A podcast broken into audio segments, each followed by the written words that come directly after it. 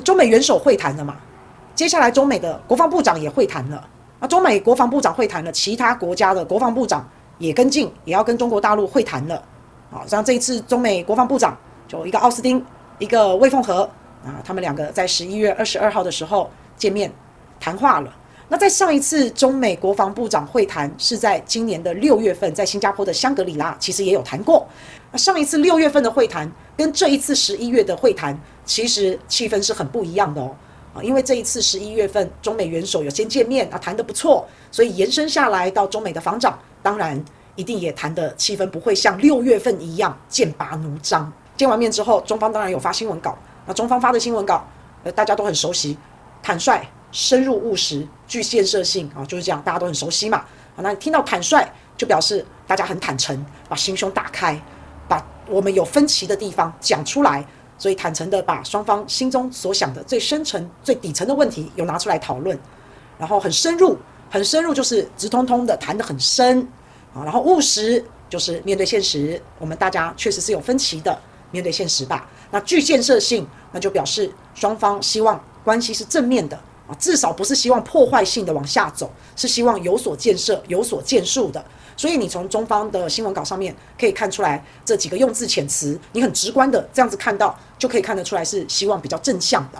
那可是呢，在上一次中美防长会谈，在六月份的时候，在新加坡的时候，一样也是美国的国防部长奥斯汀，还有中国的国防部长魏凤和香格里拉会议。那那个时候哦，中方说台湾问题是中国不可逾越的底线，这次也有这样讲。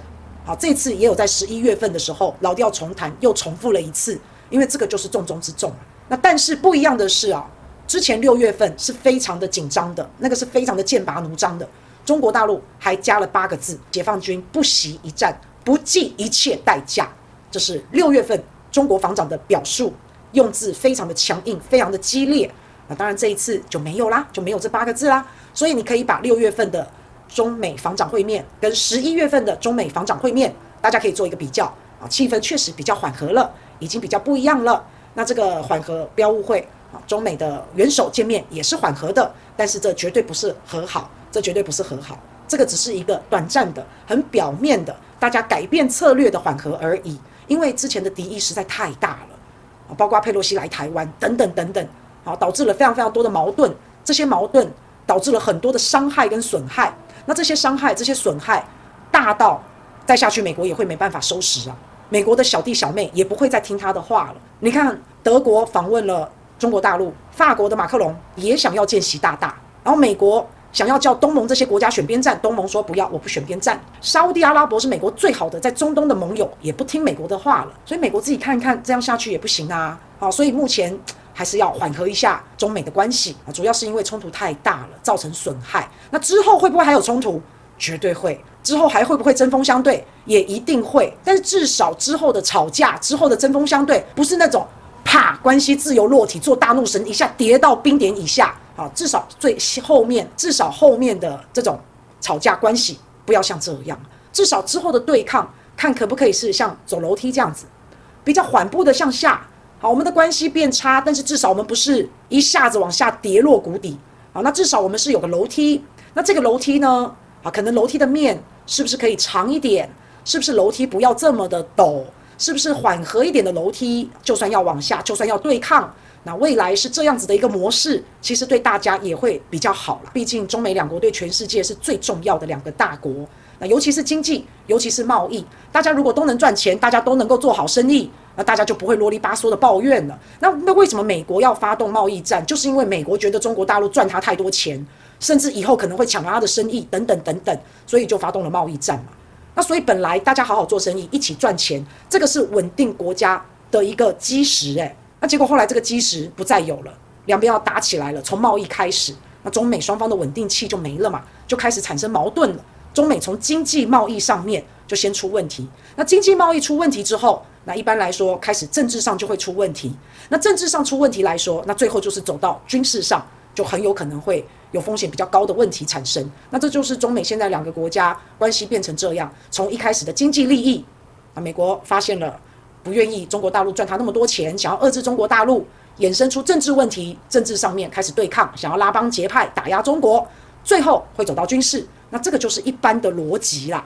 好，那但是自从美国对中国大陆实行贸易战之后，先从经贸关系开始恶化，政治又开始恶化，结果呢，军事是应该要恶化的，但是呢，军事反而很克制。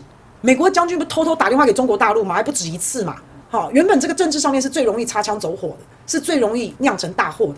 诶，可是没有想到啊，军事上面两国都非常的克制，反而军事成为了一道护栏。但是这个护栏能撑多久，不知道。那反正现在中美两国就是全方位的竞争，全方位的较劲，不管在硬实力、软实力、高科技、军力、台湾问题等等等等等等。如果再继续一直一直一直恶化下去，这就像我们刚刚说的这个逻辑：从经济恶化、政治恶化，再来就是军事恶化了。那这个军事护栏能够维持多久，不晓得。但是如果一直恶化下去，以后军事也会出问题的。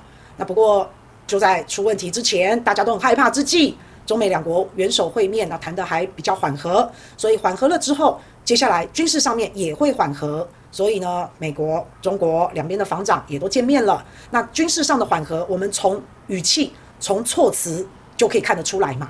好，那这次的语气措辞就没有像之前讲的那样子啊，不计代价、不惜一战这种很强烈的措辞就都不见了。可是这个不要太开心，因为这一切都只是短暂的。反正台湾问题呢，还是中国大陆的底线。啊，这一次有出现在表态当中，所以台湾就是中国的重中之重，就是这样。